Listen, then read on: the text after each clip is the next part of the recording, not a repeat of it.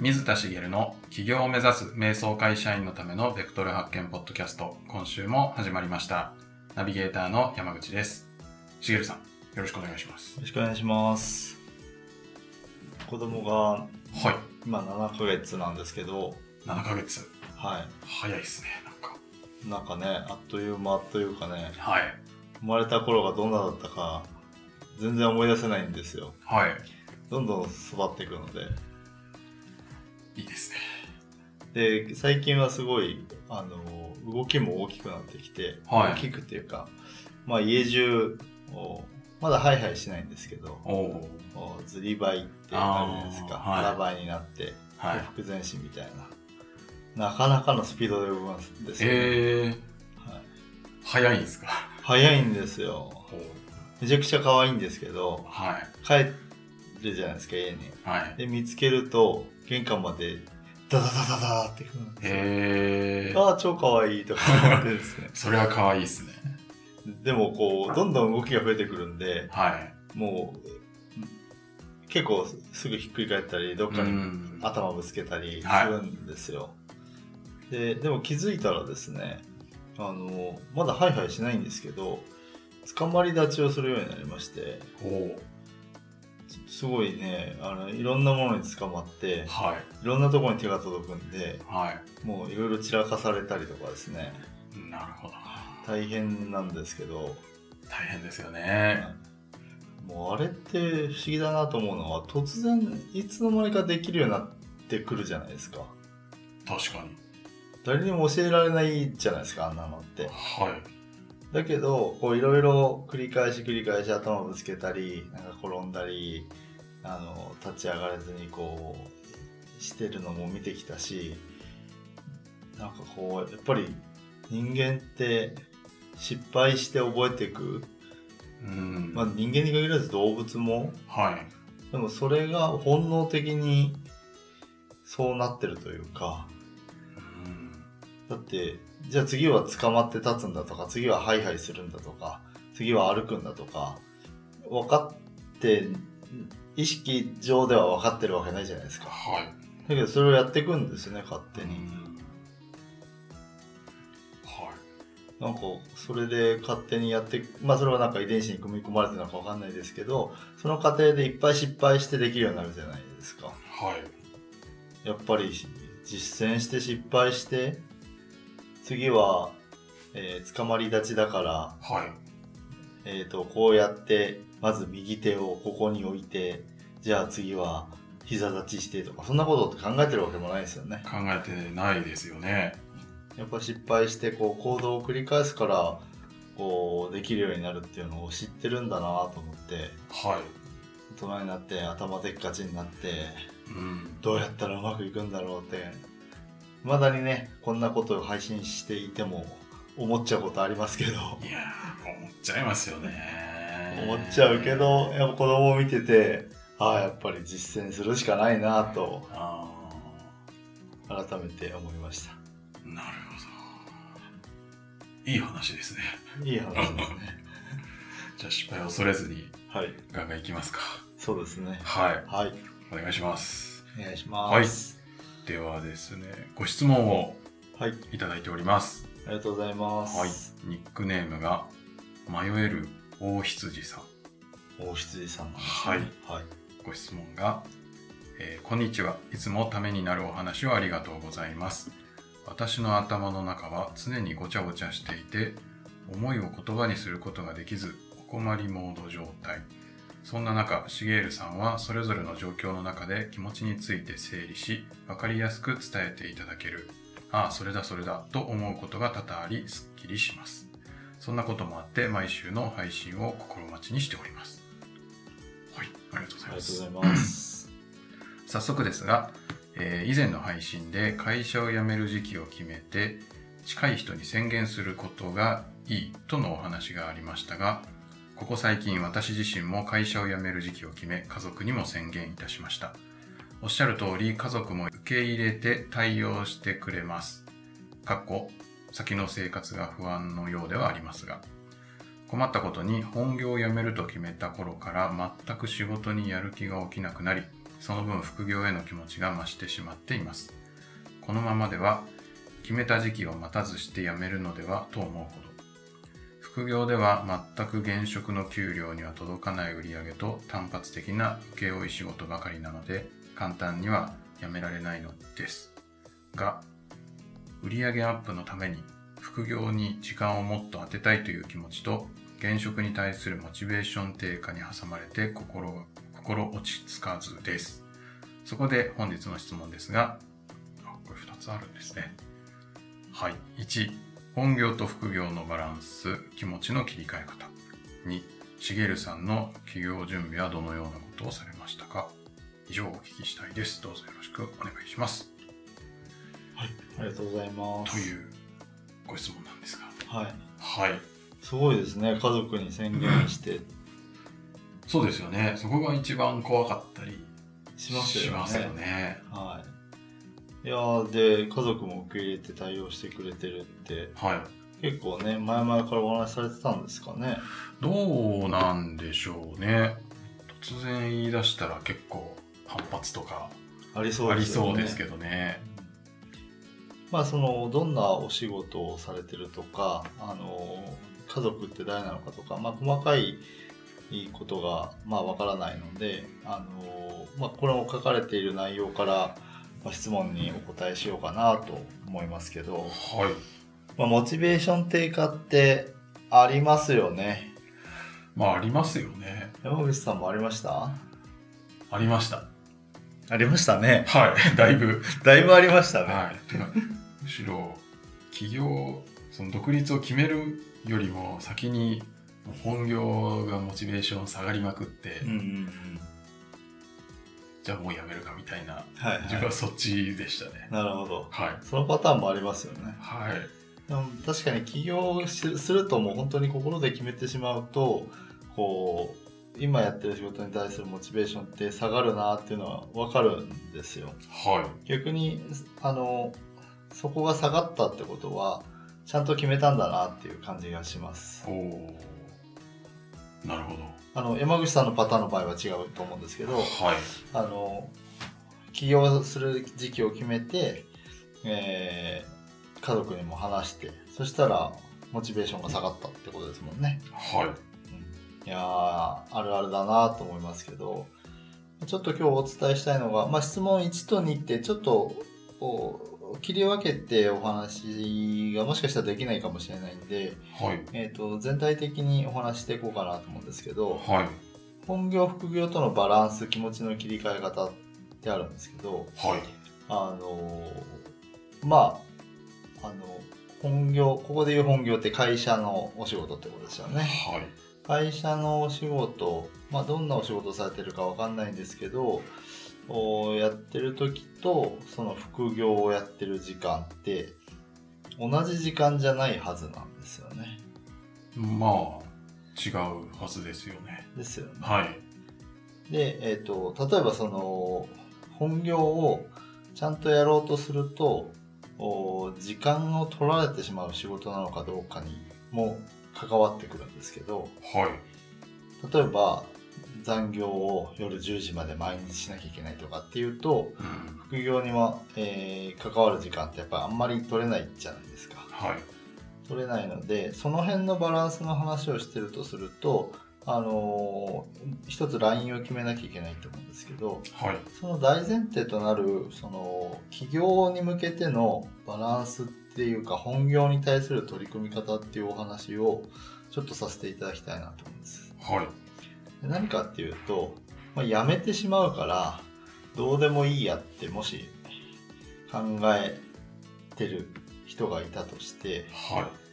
あのまあ本当にそれを割り切って そう思えるんだったらはい。別にそれでもいいんですけど、はい。私は基本的にあのまあコーチっていう職業柄ってのもあるんですけどあの関わってきた人たち自分の人生に関わってきたしかも会社っていうと割とその勤めてる時は長い時間関わるじゃないですかはい自分人生に関わってきた人たちなわけですよねはいでそこの人たちに対して、えー、ときちんときれいに、えーお別れをするというかあのエコロジーチェックっていう言い方をするんですけどほ起業をすることでう。はい。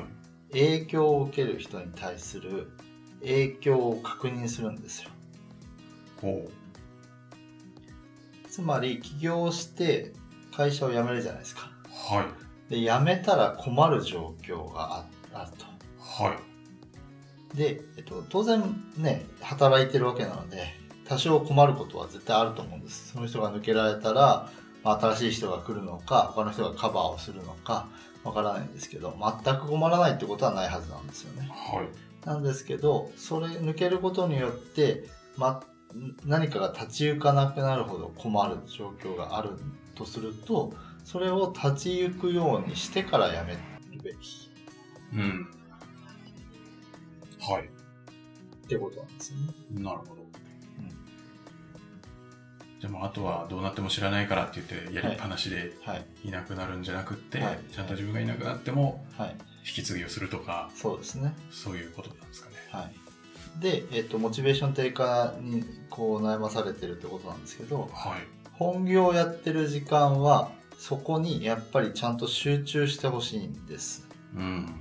そうじゃないと、今まで積み上げてきてるものが、えっと、モチベーションの低下によって、こう、やらなくなってくるんだとすると、はい。あの、あれ？ってなって、周りの人がですね。で、やめますって話をしたら、ああ、やっぱりそうだったのね、とはい。なってしまいますよね。うん。で、これって何かっていうと、一つはもちろんその関わってきた人たちに対して、え頑張ってねっていうふうに言われて、えーやめていく。あの、人間関係をちゃんとしましょうっていう意味もあります。ただ、もう今後会わないかもしれない人たちでもありますよね。まあ、もしかしたら。もしかしたらはで、その人たちに対してそこまでするのっていうような考え方ももしかしたらあるかもしれないんですい。けど、うん。私はしした方がいいと思います。人間関係ですし、今後どこで会うかもわかんないし、うん。わざわざ裏で、ね、愚痴やら不満を漏らされるような人間になって、こう、別れていく必要はないですし、はい。あの、お世話になったなって思われて気持ちよく旅立てるのがいいと思うんですよね。うん。っていうのはもちろんあるんですけど、もう一つは、その、そういう風な仕事の仕方をして、そういう風なっていうのはそのモチベーションが下がっていい加減な仕事をしてとか、きちんと引き継ぎもせずにとか、そういうことでやめてしまうと、自分にそれが残るんですよ。残る。中途半端なことをして、えー会社を辞めてはい。で、そこから起業するわけですよね。はい。終わりが、なんかこう、いい加減で、はい。そその終わりが来た時の新しいスタート、企業のスタートをはい。綺麗にスタートできるものですかね。うーん。なんかちょっと気になるかもしれないですね。ですよね。はで、見かけ上、そこからスパッと切り替えてできるっていう人もいると思うんですけどい。、はい。あの、なかなか、えっ、と、潜在意識の中では、そういうのを引きずるので、あの、自分に影響があるんですよ、結局。うーん。なるほど。やりきって、はい。本業はちゃんとやって、それで、えー、綺麗さっぱりやめて、じゃあ、えー区切りをつけたんだから、ここから頑張ろうってするべきだと思うんですよね。はい。そうすると気持ちよくスタートが切れるし、うんえー気持ちよくスタートが切れれば、早く結果がついていきやすいんじゃないかな、なるほど。というふうに思うので、はい。えー、とそういう観点で見た時にバランスをどこに置くかっていうのをご自身で決められる必要があると思うんですねはい。先ほど言ったみたいに毎日夜10時まで残業をしないと正直、えー、と今まで通りの仕事ができないとなるとちょっと副業にやってる時間って取れないじゃないですかはい。でもしそうだとすると今まで副業やってこられてるようなのであのちょっとそういう状況ではないんじゃないかと推測はできるんですけどはい。その会社をきれいにあの後腐れなく辞めるの範囲の中でどこまで、えー本業に、えーと時間的拘束を与えるのかうん。ってことですね。はい。もしその時間があの決まってなくて、その業務の中で、そのいろいろ残業が出たりえーするようなお仕事なんであれば、それを自分で決めてあげて、えーえーその時間はちゃんと仕事をやると。で、えーそれ以外の時間を副業に当ててあげる。逆に本業にはとにかく集中して、時間を短くできるんだったら、すればいいんですよね。確かに。モチベーション低下って、えっと、一番、あの、最悪なのは、はい。モチベーションが下がってですね、集中力が落ちて、はい。残業時間が増える。うん。結果、副業の時間が減る。それ最悪ですね。最悪ですよね。はでも、往々にしてありがちだと思うんですよ。ん。私も会社員時代にやる気が起きなかった時って、はい。あの、これ、まあ、会社員あるあるですけど、はい。残業時間が増えるんですよ。まあそうっすね。終わんないですからね。はい。残業代が増えるんですよ。はい。何なんだろうなと思うんですけど、会社の仕組みって。不思議ですよね。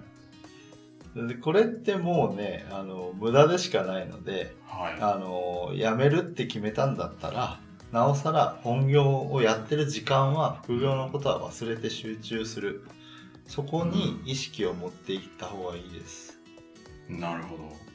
そうじゃないと、結局いろんなところで、えっ、と、引っ張ったり、心が引っ張られたり、悪循環、いろんなところっていうのは、その日のうちのお時間の使い方もそうですし、えっ、と、起業してからもっていう意味ですね、先ほどお話しした時にもこう引っ張ってしまったりするので、うん。本業は本業で、今まで以上に集中してやるっていう意識を持って、えーやる。それで、えー残った時間で副業できるところでしっかりやっていく。うんそこが大事だと私は思ってます。なるほど。はい。というのが主に1点目のご質問に対する回答ですかね。はい。はい。なんか綺麗に分けられそうなので、次の答えにはい。行きましょうか。はい。で、えっと、まあ、企業準備はどのようなことをされましたかってことなんですけど、はい特にしてないんですよね。してないんですか？企業準備って何を指すかですよね。はい。このご質問いただいた、えっ、と、何でしたっけ？どえっ、と、迷ええる。ー、迷える大羊さん。はい迷える大羊さんは、すでに収入を上げてらっしゃるんですよね。そうですね。はいえっと副業ではあ全く現職の給料に届かない売上と単発的な請負仕事ばかりなのでって書かれてるんですけどはい。単発的な請負仕事人と関わる仕事請け負うような仕事とか、あの売上をすでに上げられているはい。ってことなので、えーそこから、えっとじゃあ企業準備何がいるのっていうことを考えると辞めれば起業になっちゃいますっていうのは前お話しした通りはい。かなと思うんですね。ただ気になるのはですね、えー決めた時期を待たずして辞めるのではと思うほど気持ちは、気持ちの方はですね、心理的には、えーその起業に向けて、えー心が動いてるんですけど、一方で、辞められないのですって書かれてるんですよね。簡単には辞められないのうです。ん。簡単には辞められないっていうのはどういう意味なんだろうなぁと。はい。まあ、やっぱ、ご家族もいたりとかはい。っていうことなんじゃないでしょうか。つまり、えっ、と、売り上げがもっとないとやめられないってことなんですかね。そうなんじゃないかなと、私は読んだんですけども、そういうふうに読めますよね。はい。でも辞める時期決めてもう宣言したんですよね。はい。そこまでに売り上げが上がらなかったらどうするんでしょうかね。どうするんでしょうかね。売り上げ上げなきゃいけないっていうことなんですかね。うーん、まあ、生活をする、維持するためにははい。売り上げないとはい。できないですよね。まあそうですね。ただその、経済状態を、あの、把握をしてないので、本当にその、おその月の収入がないと、全く生活できないのか、ある程度のこう、ゆとりがあるのかわからないんですけどね、はい、あの私の場合はある程度そのしばらく生活できるだけの蓄えを持って辞めているので、はい、あのなんていうか今月いくら稼がなきゃいけないみたいな状況で辞めたわけではないんですよね。はいで、えっと、なので、もう辞める時に稼がなきゃいけないってなるんだったら、えっと、そこに向けて、えー、副業って言ってるその起業した後の仕事を、こう、それだけの生活できるだけの収入を上げていくために何をしなきゃいけないか、それをこの間お話しした通り逆算で、あのこう、お順にこう追って決めていかなきゃいけないですよね。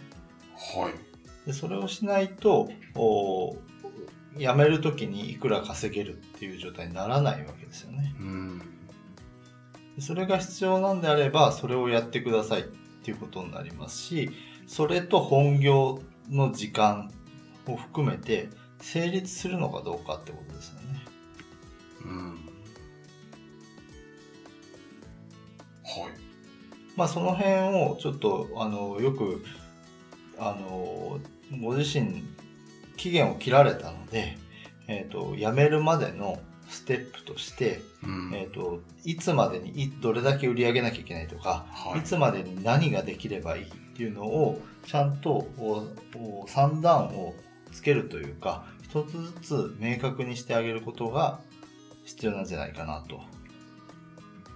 なるほど思うんです。はい、今お話ししたのはあくまでも辞めると宣言した日までに、えー、売上が、まあ、生活できるレベルまで達しないといけないっていう場合のお話ですね。はい。で、実は一番気になってるのはその部分じゃなくてですね。はい。こう副業では全く現職の給料には届かない売上と単発的な請負仕事ばかりなので簡単にはやめられないのです。っていう言葉の裏にですね、はい、副業でやってる今のお仕事だと稼げないっていうふうに思ってないかなっていうのはすごく心配になったんですね。ほうこれ副業ではって書き方なので、今の時間、はい、本業丸時間拘束の中ではっていう意味で書かれてるんだったらいいんですけど、はい。辞めた後稼げるって思ってるんだったら、あんま書かないんじゃないかなと思うんです、こういう書き方を。はい。どう思います？どうなんでしょう。副業ではだって辞めれば起業すれば時間ができるから、はい、今の売り上げよりも上がることが分かるっていうんだったら、はい、辞めれば増えるんだから辞められますよね。そうですね。そうなんだ。現時点ではという言い方なのか副業というそのものに対して言ってるのかっていうところですよね。そうですね。ちょっと真意は分からないんですけど、はい、なんとなくその今、えー、まあ、起業後の職業にされようとしている副業だとあの生活する水準になかなかいかないんじゃないかって思われてるんじゃないかなって私は受け取ったんですよ。なるほど。なので、えっ、ー、と、シゲールさんの起業準備はどのようなことをされましたかってご質問ですけど、はい、もしそうだとすると起業準備としてあのぜひやってほしいのは、はい、まずその副業でこれから起業する本職になる職業でのビジョンをちゃんと描いてくださいねってことなんですね。ほう。ビジョン。はい。給料現職の給料には届かない売り上げと単発的な請負仕事が現状ですけど、はい、うまくいったら自分の理想通りの売り上げが上がっていく契約が取れていくとするとどうなるのかってちゃんと描けてるのかなということなんです。はい。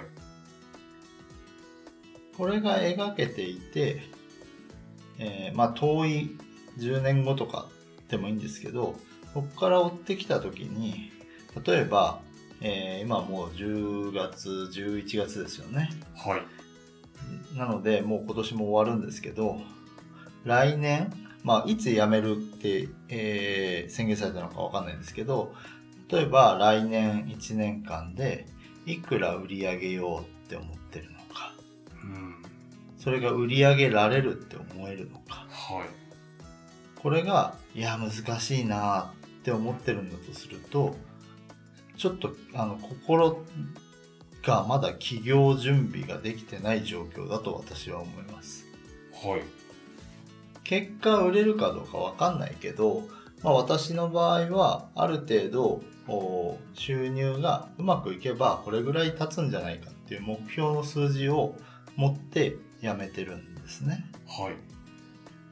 でその数字に達すればあの十分豊かな生活が送れるしそれを達成できることに対してワクワクするわけですよ。はい、でそういう気持ちでもしやめないんだとするとこうスタート時点ですごいこう苦しい状況からスタートするというか。うんなんかあの気持ち的にですよ。経済的には最初は苦しいかもしれないんですけど、はい、でもワクワクしながらいやあのこのままやっていけばあのできるはずだって信じてスタートを切るのと、はい、いやこっから苦しいなしばらく絶対稼げないしなって思ってるとすると、はい、稼げない結果を招くので、はい、そこがすごく心配だなっていうふうにこれを見て思ったんです。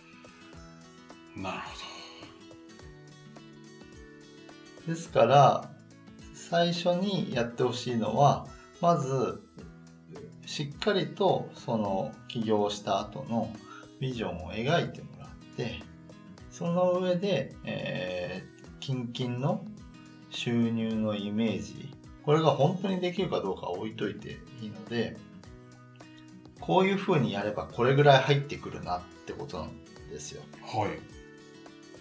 でこういうふうにやればっていう具体的なアクションも含めて、えしっかり立ててあげて、えー、じゃあこれぐらいの契約がそれだと取れるだろうからとか、えー、まあ、もちろんそこには、えーと、実際にうまくいかないケースもあるしうまくいくケースもあるっていう部分を含むんですけどそれで、えー、ある程度自分の中であなんかやれそうだとか生活していけるな問題なくって思えるとかっていう心持ちを作ってあげるってことですよね。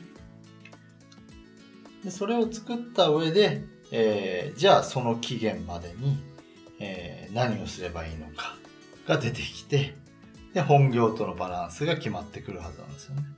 なるほど。でもしそれがどっかで成立しないんだとするともしかしたら時期をもう一回決め直してもいいかもしれないですね。うんちょっとこの時期に辞めるとすると、はい、お本業もちゃんと集中してやるとすると、えー、その自分の描くビジョンをワクワクした状態ではやめられないと。はい。言うんだったら、えーと、もう少し時間を取ればやめられるんであれば少し先延ばししてもそれは問題ないと思うんです。うん、逆にそういうことを考えてた時にあだったらもっと前にやめることもできるかもなっていう結論もあるかもしれないですよね。はい。なんですけどちゃんとあのワクワクした前向きな気持ちでやめる準備をしてそこには具体的に、えー、どういうことをやっていくってところまで、えー、盛り込まれていてっていうことをやってあげた方がいいかなと。なんとなくこう後半も読んでるとこう気持ちなんか副業に時間をもっと当てたい気持ちとモチベーション低下に挟まれて落ち着かずですって言って、うん、具体的なことをあまり考えられてないかもしれないなっていうニュアンスがあったので、はい、そこをねもうちょっとこう時間軸をと具体的なアクションについてあの考えてみるのが今やあのやった方がいいんじゃないかなと思ったことですね。なるで結果としてねほどはい。あの早まることもあると思うので、うん。ただあの家族に宣言されたっていうことはかなり強い意志をお持ちなんじゃないかなと思うのではい。あのそこはねあのすごく素晴らしいなと思いますしあのせっかくねでこの書かれてる内容からするとご質問の内容からするとあの早くやめたいっていう感じもうん。伝わってくるのではい。あのその心のバランスと実際のその経済状況と考えた上でこう時期をこう今定めた時期が適当なのかどうかっていうのを確認してもらえればいいんじゃないかなと思います。はいありがとうございますぜひ頑張ってください。はいですね迷える大羊さんの迷いがはい。なくなると嬉しいなと思いますはい。はい。では最後にお知らせです。えー起業を目指す瞑想会社員のためのベクトル発見ポッドキャストでは皆様からのご質問を募集しております。えー起業ややりたいこと探しのお悩みなど、しげるさんにお答えいただきますので、どしどしご質問ください。えーポッドキャストの詳細ボタンを押すと質問フォームへのリンクが出てきますので、そちらからご質問いただければと思います。